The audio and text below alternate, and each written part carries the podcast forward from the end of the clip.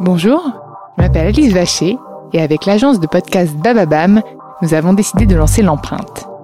Nous partons à la rencontre d'entrepreneurs, de PDG de grands groupes, de directeurs de la communication, de la RSE, qui se battent chaque jour pour valoriser l'image, l'empreinte de leur entreprise.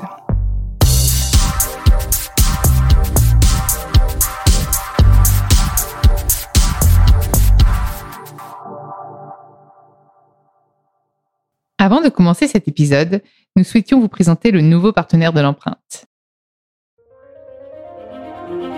Xeriscaping, Anthropocène. matériaux biosourcés. Mais quelles sont les réalités qui se cachent derrière ces mots? David et moi, Alice, sommes là pour décrypter ces néologismes. Au programme, une vingtaine de mots qui décrivent un monde déjà en pleine mutation. Alors suivez-nous, on vous explique tout. Et vous verrez que nous avons tous un rôle à jouer pour construire un monde plus durable. Constructing New Worlds par Saint-Gobain. Derrière les mots, des solutions et innovations pour un futur plus durable. Dans ce nouvel épisode de l'empreinte, j'ai le plaisir de recevoir Florian Breton, le cofondateur de Mimosa, le leader du financement participatif dédié à l'agriculture et à l'alimentation, et le fondateur et président de la ferme digitale. Salut Florent. Salut Alice. Florian. Voilà, là, je, viens de t'appeler Florent, t'imagines Exactement. T'as le droit de me- souffert quand j'étais jeune. hein. Ah ouais, c'est vrai J'aime moins ce prénom, hein, c'est vrai. Forcément, le mien est mieux. Désolée à tous les Florents qui nous écoutent, mais à culpa. Je suis ravie de t'accueillir et de te voir. Également. On est, on est face à face avec le masque, bien sûr, mais euh, euh, donc dans l'empreinte. euh, alors, je suis tombée sur ton profil aussi parce que récemment, tu as lancé une campagne Objectif 1%. Tu peux m'en parler un petit peu de cette campagne? Ouais, alors objectif 1%, c'est euh, donc déjà le- le- le- l'initiative, c'est que je suis fondateur de, de Mimosa, qui est une plateforme de financement dédiée à la transition agricole. Donc notre rôle, notre mission, c'est vraiment d'interpeller les gens, les consommateurs, les citoyens de manière générale, ainsi que les institutionnels, les corporates, sur l'enjeu de la transition agricole, puisqu'aujourd'hui financer la transition agricole, c'est aussi répondre aux enjeux démographiques, sociétaux, sanitaires, environnementaux, climatiques, puisque l'agriculture regroupe finalement tous les principaux défis euh, de l'humanité en son sein. Quoi. Et donc dans, ce, dans cette euh, volonté d'interpellation euh, grand public, on a lancé un mouvement en partenariat avec un certain nombre d'acteurs, ainsi que des influenceurs qui sont plutôt des activistes sur les sujets financiers ainsi que climatiques, notamment Camille Etienne. On a lancé un mouvement qui s'appelle Objectif 1%, qui a pour, pour objectif finalement de, de sensibiliser le grand public sur l'épargne solidaire. Aujourd'hui, l'épargne solidaire en France représente à peine 0,29% du patrimoine financier des Français. C'est-à-dire que Quand tu parles les- d'épargne solidaire. la finance solidaire représente 0,29%. Donc dans notre de compte en banque. de- exactement. C'est-à-dire qu'aujourd'hui, en France, on a à peu près 5 000 milliards d'euros qui sont épargnés par les Français en encours. Et de plus en plus, apparemment, avec la Et crise. de plus en plus avec la crise, exactement. Depuis le printemps, entre le printemps et l'été, me semble-t-il qu'on a stocké, euh, collecté à peu près 100 milliards, ce qui est l'équivalent du plan de relance euh, français. Donc, euh, on a de l'épargne en France. On fait partie des plus gros collecteurs en Europe avec l'Allemagne. Et paradoxalement, au regard des enjeux euh, sociaux, environnementaux du moment, la finance solidaire se développe bien évidemment à une belle croissance. En 2019, c'était à peu près 40% de croissance. Pour autant, cela ne représente que 0,29% du patrimoine financier des Français, c'est-à-dire à peine 15 milliards d'euros. Donc, c'est-à-dire que ce 0,29, notre objectif est d'inciter le grand public à, euh, collectivement en tout cas, à passer au cap des 1% le plus rapidement possible, c'est-à-dire de porter la finance solidaire à 50 milliards d'euros le plus rapidement possible. Et donc, pour ce faire, on a lancé un mouvement, donc, comme je le disais, en partenariat avec un certain nombre d'acteurs. Et puis, on continue ce, ce rôle de vulgarisation et d'interpellation du grand public pour que l'épargne des Français soit mieux orientée vers la finance solidaire, vers les enjeux sociaux environnementaux et nous concernant agricoles, bien évidemment. Et concrètement, comment ça marche? Alors, comment ça marche? Il y a un site internet qui s'appelle objectif1%.com où les citoyens peuvent donc lire des articles, notamment sur comment euh, ouvrir un compte dans une banque éthique, la faute à qui hein? Est-ce que c'est la responsabilité de l'État? Est-ce que c'est la responsabilité des banques? Aujourd'hui, dans la finance solidaire, notamment, on se rend compte que euh, 60% de ces 15 000 milliards d'euros sont collectés par l'épargne salariale. Donc ça, c'est bien. Il y a des entreprises qui collectent avec leurs, avec leurs salariés. Mais les banques ne représentent que 30% en Et réalité. puis tu me parles de banque éthique, mais finalement, toutes, moi j'en ai plusieurs aussi Bien en sûr. empreinte, essayent aussi d'avoir des fonds euh, plus, plus verts. Il y a des néobanques vertes qui, qui Ouais. naissent et qui du coup bousculent le marché. Et puis même les énergies pétrole, etc., sont un peu en perte de vitesse. Donc finalement, tout le monde devient un peu plus vert et donc vertueux.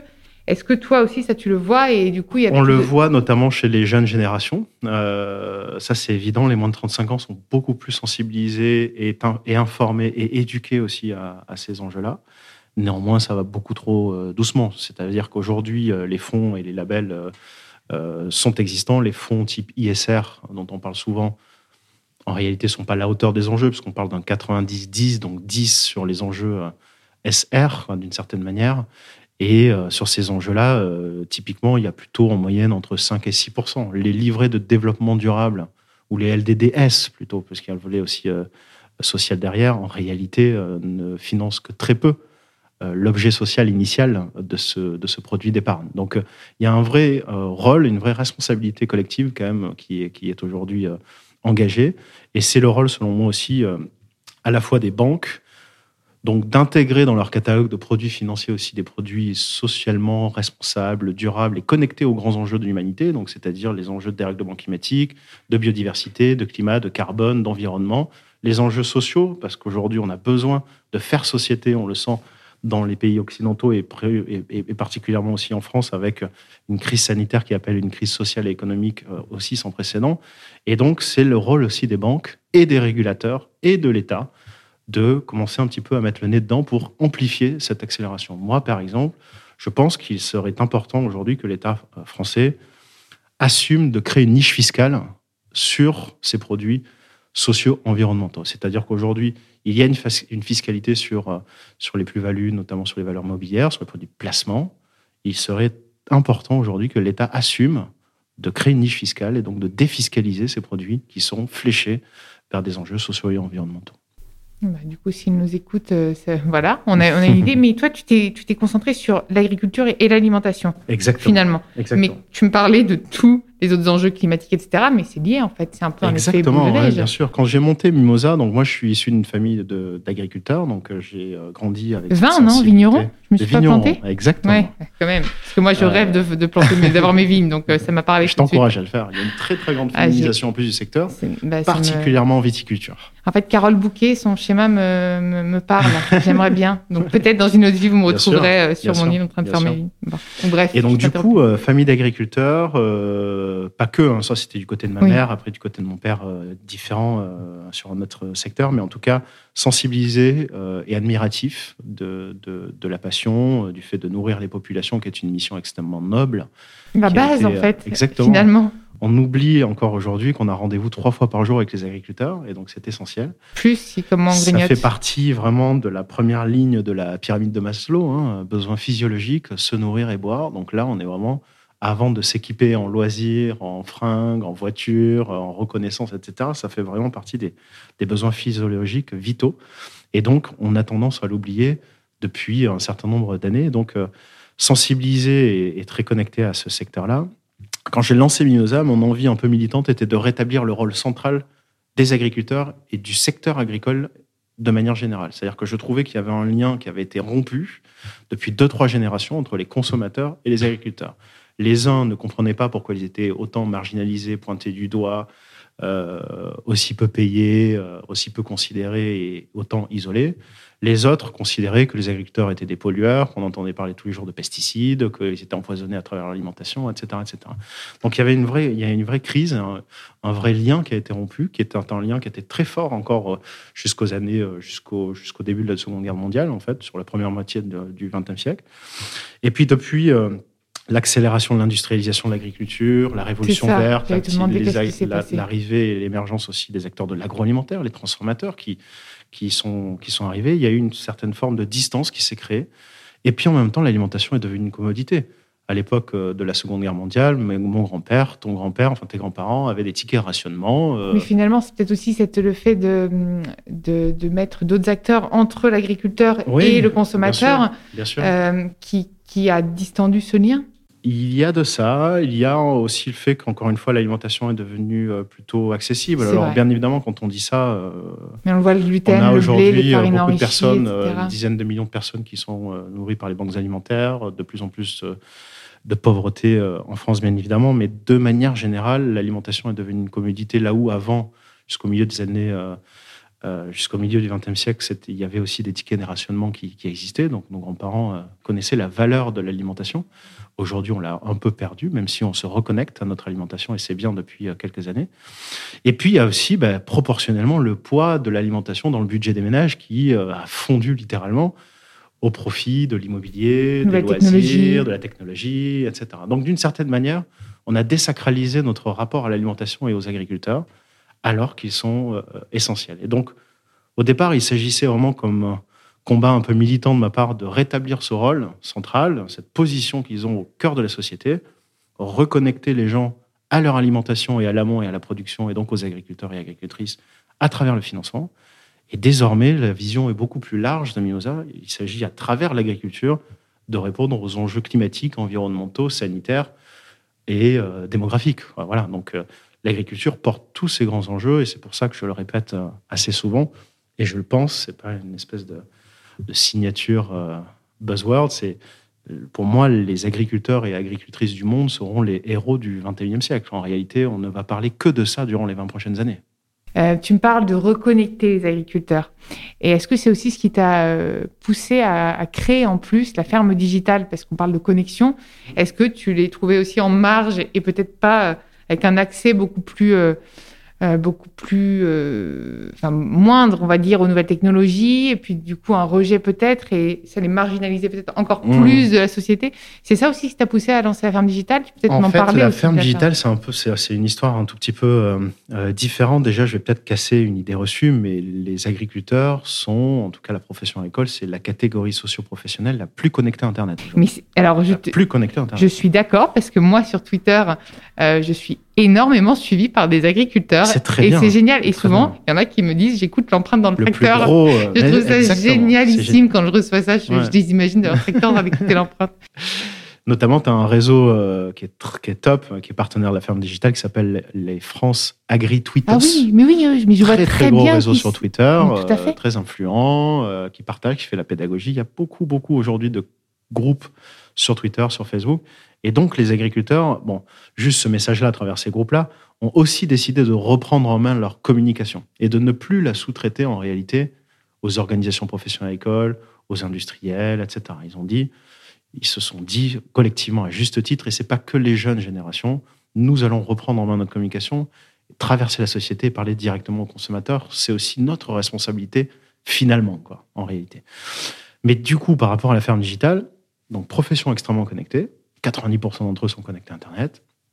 Et donc, nous, en fait, quand on s'est regroupé, le constat qu'on faisait, donc avec d'autres startups comme Agriconomie, qui est une sorte d'Amazon pour les agriculteurs, qui apporte tout ce dont ont besoin les agriculteurs sur leur exploitation, Équilibre, qui est une forme de de RP qui gère de la comptabilité, de la gestion fournisseur, etc. Winat qui fait des capteurs euh, pour les agriculteurs pour réduire justement euh, l'utilisation des produits phytosanitaires, anticiper les aléas climatiques, etc.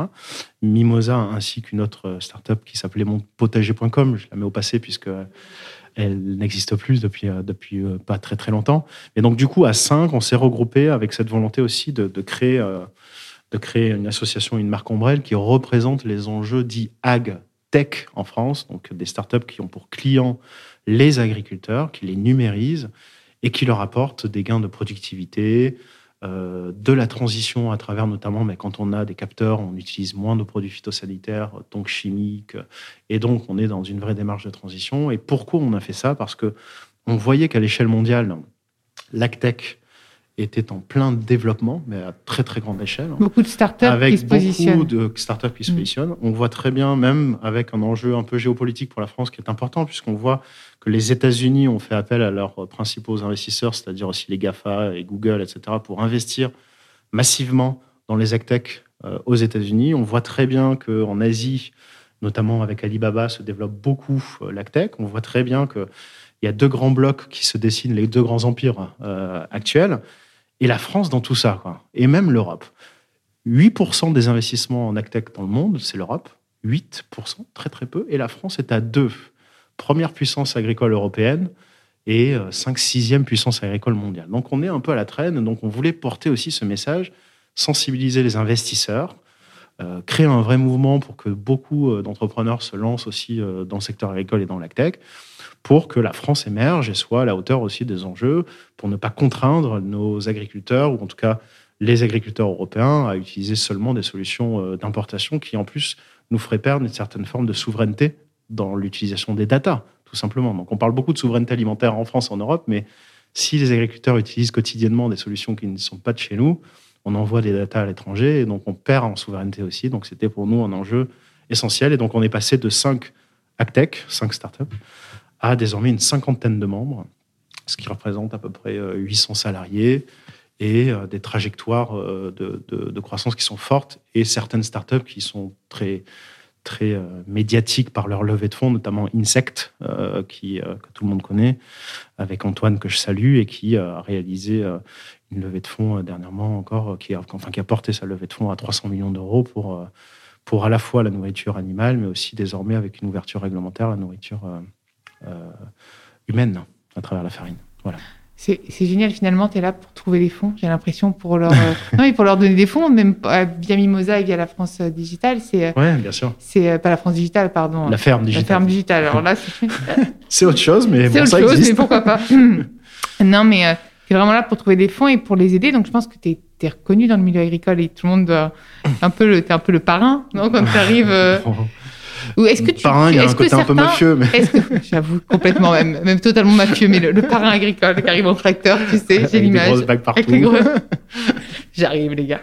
Non, mais euh, est-ce que du coup, tu, tu en sens quand même encore réfractaire ou pas à rejoindre le ouais, enfin, rejoindre la ferme digitale ou non, à, dans les, le secteur agricole de manière générale, sa mutation, sa transition, etc. Alors, ça dépend de quelle transition on parle, mais moi, j'ai pour habitude de dire que euh, déjà, nous, Mimosa, euh, on finance la triple transition du secteur agricole. On parle souvent, parce que c'est la partie, le, volet le plus médiatique et politique, de la transition écologique, environnementale de l'agriculture. Hein. La bio, l'agroécologie, le gouvernement. Devenir bio, par exemple, concrètement. Est-ce que si toi, tu, dis, voilà, écoute, euh, là, aujourd'hui, tu es plus, je parle en agriculteur, tu es plus rentable, il faut qu'on t'aide à produire bio. Ouais.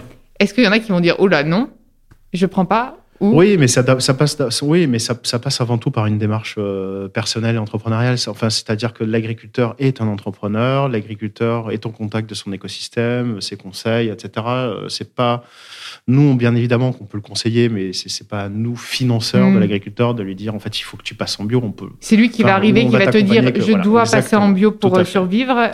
et nous, on va analyser le dossier sérieusement pour vérifier, valider, échanger avec son, ses partenaires que le cahier des charges est bon que, que ça va tenir, parce que d'une certaine manière, on représente la masse des investisseurs aussi qui aujourd'hui nous font confiance. Et quand on lève de l'argent entre 15 et 1000 et, et 1 million d'euros euh, pour euh, des exploitations agricoles, pour des projets de méthanisation, etc., on est quand même garant de la qualité des dossiers qu'on présente aux investisseurs. Donc on a deux clients d'une certaine manière. On a celui qui a besoin d'argent et on a ceux qui financent. Le retailer, par exemple, qui va se dire, moi je veux du café bio qui va être au sud de la France, j'ai cet agriculteur et c'est là que tu les connectes Ouais, enfin. Euh, c'est un peu simpliste. non, en fait, nous, on a une communauté de 300 000 personnes sur la plateforme.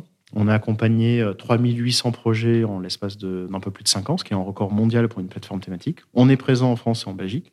On accompagne à peu près 130-150 projets par mois actuellement, donc c'est euh, très forte volumétrie. Des projets en don avec contrepartie, format un peu classique, euh, KissKissBankBank, Ulule, des collectes à 5, 10, 15 000 euros qui demandent plutôt des produits, des séjours à la ferme, des expériences, mais ce sont vraiment des, des contreparties quoi, en nature.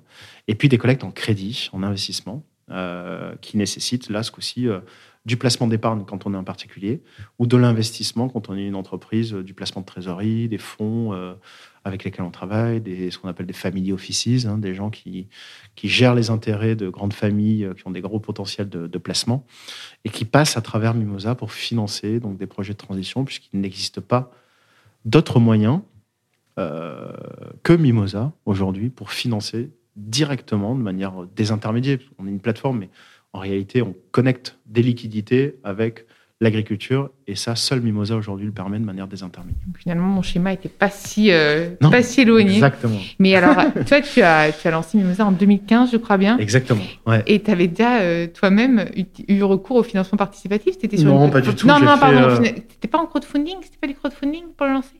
Pour lancer le Mimosa? Ouais. Oui, enfin, tout dépend de ce que tu mets derrière la, la- la définition euh, crowdfunding. Donc, la foule qui finance, ou quand on fait du don et compte partie, c'est du crowdfunding. Ouais, d'accord. Quand on fait du crédit et que ce sont les particuliers, c'est du crowdfunding. Mais on appelle ça du crowdlending, quoi. Voilà, désolé Mm. pour l'anglicisme, mais Non, non, mais c'est bien, Donc tu m'apprends quelque chose. euh, le, le crowdfunding, en fait, est la grande famille de on peut financer par la foule, par le don, par le prêt ou par le capital. Mm. Aujourd'hui, Mimosa fait du don et du prêt. Prochainement, on va faire aussi du capital. Euh, et donc, euh, en 2015, j'ai lancé que sur le don. En 2018, j'ai lancé euh, le crédit. Et donc là, l'année prochaine, cette année, on va lancer, donc au-delà de notre plateforme, on est en train de constituer le premier fonds, donc un fonds complémentaire à notre plateforme, qui sera un fonds qui sera doté d'à peu près 50-60 millions d'euros et qui viendra cofinancer aux côtés des particuliers toutes les collectes en crédit, euh, mais pas que, que nous euh, sélectionnons. L'enjeu pour nous, c'est euh, toujours le même, finalement, c'est l'enjeu du changement d'échelle d'impact de notre activité. Aujourd'hui, on sait financer des projets à 1 million d'euros. On ne sait pas encore financer des projets à 3, 4, 5 millions d'euros.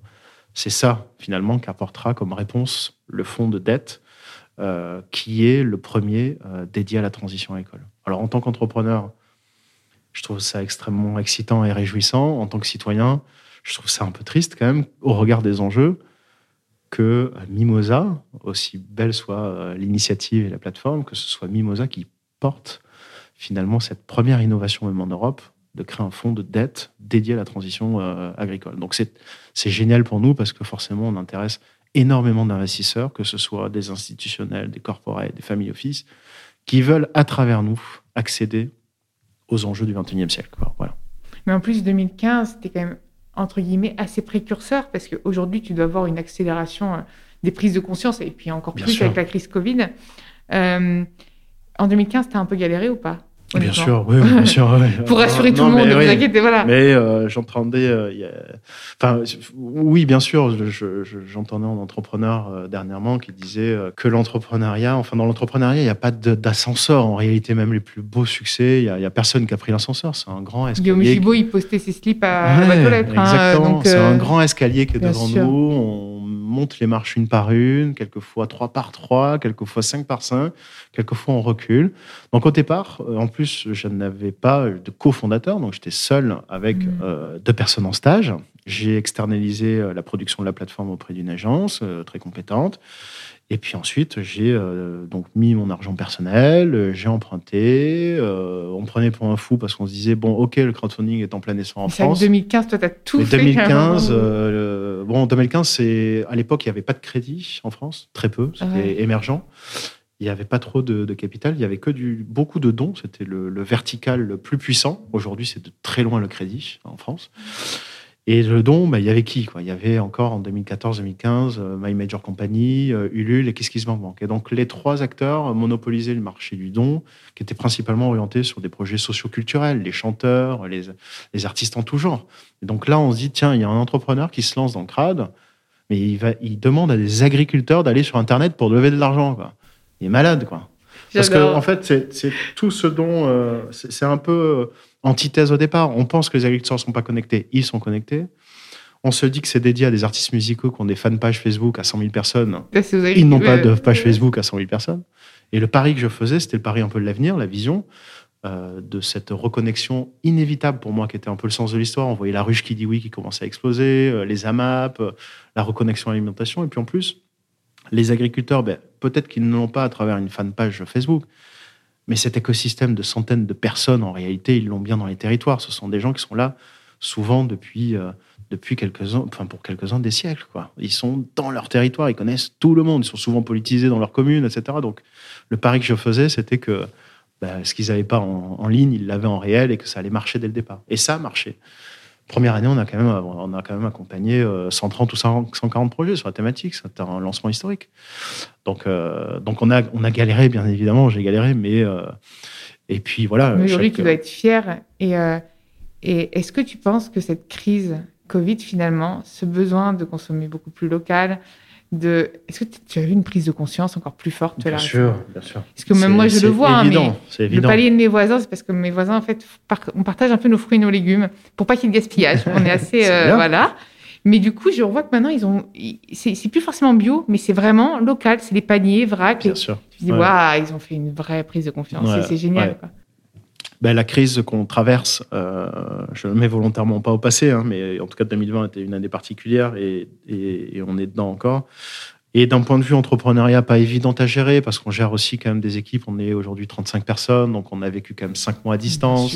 Donc d'un point de vue culture, d'un point de vue entre soi, c'est c'est pas toujours évident. Après, on est quand même privilégié, c'est ce que je répète tous les jours. On est dans un secteur qui est prometteur, à impact, plein de sens.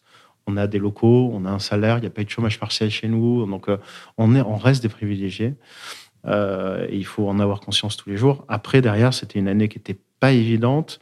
Mais pour autant, on a doublé par rapport à l'année d'avant. hein. On, a, on, a, on a financé pour 20 millions d'euros cette année. On faisait 9,5 l'année d'avant. Donc, euh, donc on a fait ça et cette année, on prévoit 40 millions d'euros de financement.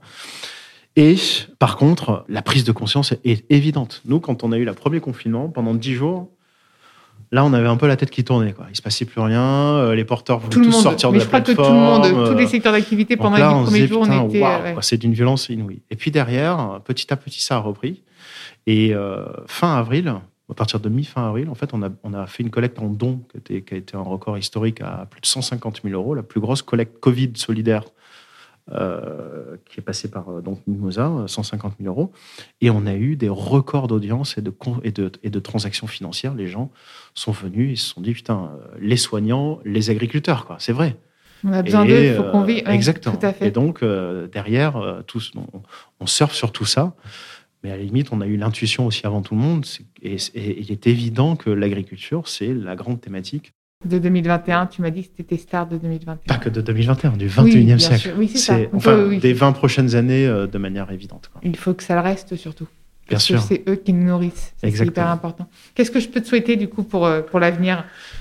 Euh, la santé. La liberté, la santé, euh, Exactement. De continuer, de continuer à évangéliser et Bien les sûr, ouais. Je, mais après, au niveau de l'entreprise, bien évidemment, une totale réussite dans notre mission parce qu'elle est importante pour, pour le monde agricole, la société et euh, les enjeux euh, que j'évoquais euh, du 21e siècle. Et puis après, euh, je pense qu'il faut qu'on se souhaite collectivement que, bah, finalement on refasse aussi corps et société avec le secteur agricole. Après, de manière plus personnelle, la santé. le bonheur, la réussite, et puis celle de, mes équipes aussi qui sont profondément engagées dans, la mission de, de Mimosa, avec une, raison d'être qui nous appartient, qui est que pour nous, l'avenir est agricole, et entre, en- entre parenthèses, ou, ou n'est pas en réalité. hein. Bientôt entreprise à mission, Mimosa ou pas? Entreprise à mission, Déjà? ouais, à partir du mois de février. Bra- Tu vois, comme quoi, je, je ne le savais pas. Et bah, la bonne question, bah, bravo. En fait, on l'est euh, par nature au départ de l'histoire, mais exactement on est ça. en train de, de, passer bicorp et de euh, et, et d'être de changer les statuts de la société. ouais. Tout Bien à sûr. fait. Pour moi, vous êtes déjà une entreprise à mission. Pas besoin de le labelliser, mais c'est bien de. de, de. Mais écoute, merci Florian. Merci Alice, un je me suis pas replantée. Je t'ai appelé Florent à l'entrée et Florian à la fin. Merci à vous d'avoir écouté l'empreinte. Vous pouvez retrouver comme d'habitude tous les épisodes sur Deezer, Spotify, Podastal et toutes les applications de podcast. N'hésitez pas à liker, commenter et partager le podcast et proposez-moi des profils aussi inspirants que Florian. Je me ferai un plaisir de les recevoir dans l'empreinte.